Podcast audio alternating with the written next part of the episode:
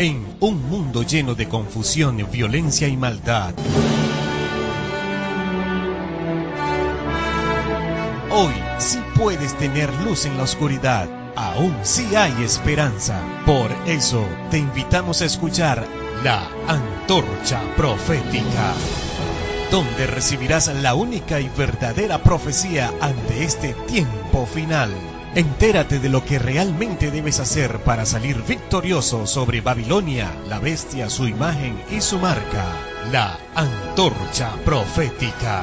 Porque en este tiempo de oscuridad somos bendecidos al poseer la palabra profética más segura, la antorcha que alumbra el lugar oscuro hasta que el día esclarezca y el lucero de la mañana salga en nuestros corazones. La antorcha profética conducido por John García.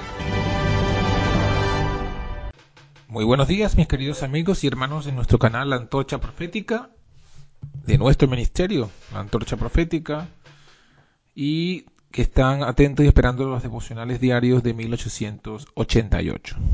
Y nuestro deseo compartir con ustedes este material que Dios nos ha dado, esta luz que alumbra en un lugar oscuro, esta verdad que por el hecho de decir que tenemos esta luz y esta verdad, no nos estamos jactando. Nos estamos es gozando, que es distinto. Porque una cosa es tener la luz y otra cosa es decir que somos santos. No nos creemos santos, no me creo santo, de hecho, creo como me identifico con las palabras del apóstol Pablo que dice que de los pecadores yo soy el primero. Pero bueno, así siempre conseguiremos críticas y ataques porque el árbol que se lanza piedras es el árbol que da fruto. Pero bueno, vamos a comenzar con nuestro devocional de hoy, día miércoles 16 de enero de 2019. Y eh, el tema de hoy se encuentra en Gálatas capítulo 5, versículo 3, y el título es obligado a guardar la ley. O obligado a guardar la ley. Muy bien, entonces vamos a comenzar con una oración. Te damos gracias Dios por este nuevo día que nos das en tu misericordia, sin merecerlos. Habiendo hecho nada, tú nos das este nuevo día en tu misericordia y tu amor, solo porque te place darnos estos dones. Ayúdanos, Señor, a que seamos agradecidos de tu misericordia, de tus dones y de la sangre que Cristo que ha comprado para nosotros todas estas misericordias. Ayúdanos, Señor, a entender nuestras razones, nuestras mentes y de, saca de nuestras vidas todo mal espíritu, todo fariseísmo, todo egoísmo. Ayúdanos, Señor, a no buscar el primer lugar. No destierra de nosotros, los apóstoles modernos de este siglo que tú nos has levantado, destierra de todos nosotros, los apóstoles de hoy, ese espíritu de buscar ser el primero de buscar ser el mayor. Ayúdanos, ayúdanos a entender lo que Jesús dijo, que tenemos que ser como niños si queremos ser salvos. Te pedimos todas estas bendiciones juntamente con el estudio que vamos a hacer ahora y junto con el perdón de nuestros pecados en el nombre de Jesús. Amén. Muy bien, dice el libro de Gálatas capítulo 3 versículo 5. Ah, perdón, disculpen. Gálatas capítulo 5 versículo 3 otra vez vuelve a protestar que todo aquel, a todo hombre, que se circuncide, que está obligado a guardar, a hacer toda la ley. En el Nuevo Testamento interlinear dice, deudor es. Y comienza. Es curioso que muchos al considerar esta amonestación han hecho distinción entre dos leyes y la han excluido, la ley de Dios del asunto en consideración, dando a la palabra deudor el sentido restringido de obligado a hacer. Saben por las escrituras que temer a Dios y guardar sus mandamientos es el todo del hombre. Saben que nada en las escrituras puede contradecir lo anterior. Saben que todo hombre está bajo la obligación de guardar toda la ley, sea que esté o no circuncidado. Y suponiendo que el término deudor implica meramente la idea de obligación, esto es, que si está circuncidado está obligado a obedecer toda la ley. Entonces concluyen que la ley de Dios debe estar excluida de ese razonamiento creen que debe existir alguna ley que nadie está obligado a obedecer a menos que esté circuncidado. Según eso, la expresión toda la ley que aparece en este versículo debe referirse a la totalidad de la ley ceremonial, consistente en sacrificios y ofrendas. Por otro lado están aquellos que no sienten o que no se sienten con la más mínima obligación de guardar la ley de Dios y que les parece ver en este texto una justificación para su desobediencia y oposición. Su postura es que solamente los circuncidados están bajo la obligación de guardar la ley de Dios y que es solamente circuncidándose como viene la obligación saben que no están de ninguna manera obligados a circuncidarse y por lo tanto concluyen que no están obligados a guardar los diez mandamientos. Ambas posturas están en el error. En ambos casos se deja de apreciar el pensamiento principal del versículo y el no apreciarlo se debe a considerar la palabra deudor exclusivamente en el sentido de obligado a hacer.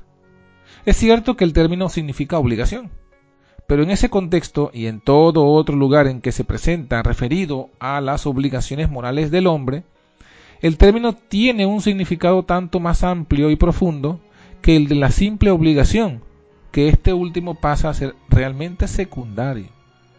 El término deudor en este versículo de Gálatas 5.3 significa no solamente que la persona está bajo el deber y la obligación de pagar, sino que además allá de eso está terriblemente endeudado sin absolutamente nada con que pagar.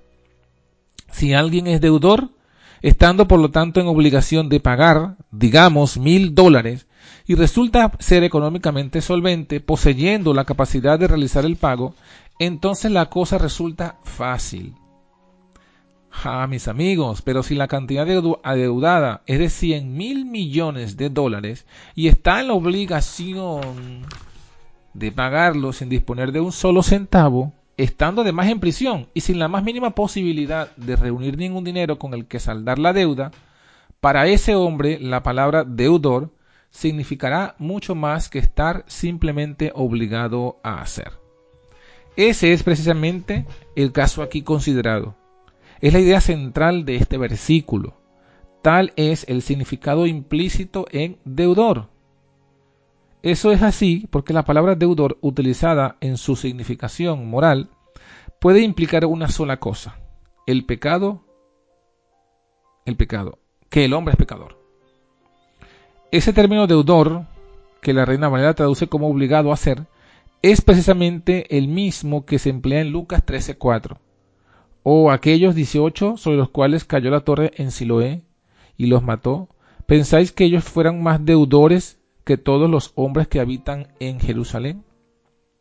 Es la palabra utilizada por la oración del Señor, la oración modelo del Señor en Mateo 6:12, perdonarnos nuestras deudas, como nosotros perdonamos a nuestros deudores. Significa efectivamente, en la versión escrita por Lucas, emerge claramente la idea de pecado, y perdónanos nuestros pecados, porque también nosotros perdonamos a los que nos deben. Es la misma palabra empleada en El Salvador, por El Salvador en Lucas 7, 41 y 42. Un acreedor tenía dos deudores. El uno le debía 500 denarios y el otro 50, y no teniendo ellos de qué pagar, perdonó a ambos. Es también la, palabra, la palabra empleada en la parábola de Mateo 18, 23 al 35. Allí se habla de cierto rey que quiso hacer cuentas con sus siervos y les fue presentado que uno debía diez mil talentos, la suma del salario medio de unos doscientos mil años de trabajo, y que no tenía nada con qué pagar. Entonces su señor le perdonó la deuda.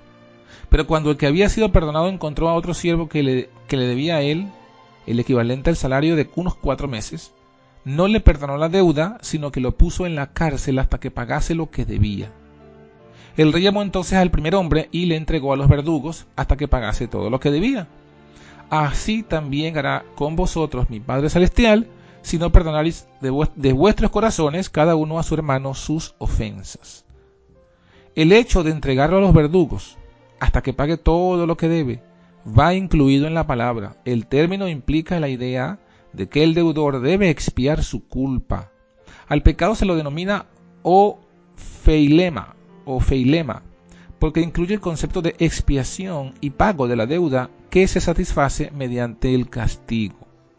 A la luz de lo expuesto, el lector atento comprenderá que las palabras de Galatas 5.3 está obligado o es deudor a hacer toda la ley, significan muchísimo más que el simple hecho de estar sujeto a las demandas de la ley, en el sentido de tener que hacer algo lo mejor posible para obedecerla. No está simplemente en la obligación de reconocer que está bajo la autoridad de la ley, sino que es realmente un deudor por todas las demandas de la ley que la ley hace recaer sobre él. Queda claro que por sí mismo está condenado a ser eternamente deudor, ya que no tiene absolutamente nada con qué pagar y por él mismo no tiene la más mínima posibilidad de generar los recursos necesarios a tal efecto. Ese endeudamiento no deriva solamente de su obligación de cumplir la ley a partir de ese momento, sino que descansa también en la obligación de proveer satisfacción por todo lo relativo a su pasado, todo lo que se ha ido acumulando hasta ese momento. De acuerdo con eso, por sí mismo, todo hombre es un eterno deudor. Tal es la implicación de Gálatas 5.3 y de los textos relacionados que se han citado, por cuanto todos pecaron y están destituidos de la gloria de Dios. Cualquiera que pretenda circuncidarse, a fin de ser salvo, buscando así la salvación por las obras de la justicia propia, toma sobre sí la obligación de pagar a la ley de Dios todo lo que adeuda, desde el principio de su vida hasta el final de ella. De igual forma, hace recaer sobre sí la obligación de expiar toda la culpa que deriva de sus transgresiones así acumuladas. Eso es lo que significa ser deudor de hacer toda la ley. Es lo que quieren expresar las palabras y otra vez vuelvo a protestar a todo hombre que se circuncidare que está obligado o que es deudor de hacer toda la ley. No es que sea deudor solamente, sino que mediante esa transacción asume voluntariamente por sí mismo toda la carga que grava esa deuda. Ahora, sucede que todo hombre en el mundo es por sí mismo esa clase de, esa clase de deudor. Sucede también que todo el que busque la justificación por sus propias obras, incluso por el cumplimiento de los diez mandamientos o por el de cualquier otra cosa que el Señor haya ordenado, con ello asume y viene a ponerse bajo la obligación de pagar todo lo que implica su endeudamiento. El problema es que no puede pagar. No hay en él la más remota posibilidad de pagar por sí mismo la deuda. Está abrumado y perdido. Pero a Dios gracias, todo el que posea la justicia de Dios, que es por la fe de Jesucristo, todo el que dependa solamente del Señor Jesús y de lo que Él realizó, aunque por él mismo sea deudor como cualquier otro hombre, sin embargo, en Cristo encuentra provisión abundante para pagar todo lo que debe. Cristo, Cristo expió y satisfizo en su castigo toda la culpabilidad de cada alma, y mediante la justicia de Dios por él ofrecida, Cristo provee justicia en abundancia, con que pagar todas las demandas que la ley pueda hacer en la vida del que cree en Jesús. Gracias a Dios por el don inefable de las inescrutables riquezas de Cristo. Oh, créelo, recíbelo. Pobre, abrumado y perdido deudor, compra de él oro afinado en fuego para que seas hecho rico y seas vestido de vestiduras blancas. Venid, comprad sin dinero y sin precio. Review and 21 de agosto de 1900. Entonces, mis queridos hermanos, hermoso la explicación que nos da aquí Jones sobre ese texto. Y eso nos muestra que todo aquel que se circuncidare vuelve a caer en la deuda. Vuelve a caer en la deuda que tenía y que Cristo había, de la cual Cristo se había hecho eh, fiador. Es decir, el que se circuncida rechaza a Cristo y dice que él mismo pagará su deuda. Por eso está, es deudor a toda la ley. Que el Señor nos bendiga en este día que ni busquemos depender de una circuncisión o depender de algún hecho de la carne de nosotros por el cual queramos nosotros justificarnos delante de los hombres, porque eso significaría rechazar a Cristo como nuestro fiador y entonces volver a quedar en la deuda que para nosotros es imposible de pagar. Que el Señor te bendiga y te guarde, haga resplandecer Dios su rostro sobre ti, ponga Dios en ti misericordia. Dios alce a ti su rostro y ponga en ti la paz. Bendiciones. Hasta el día de mañana.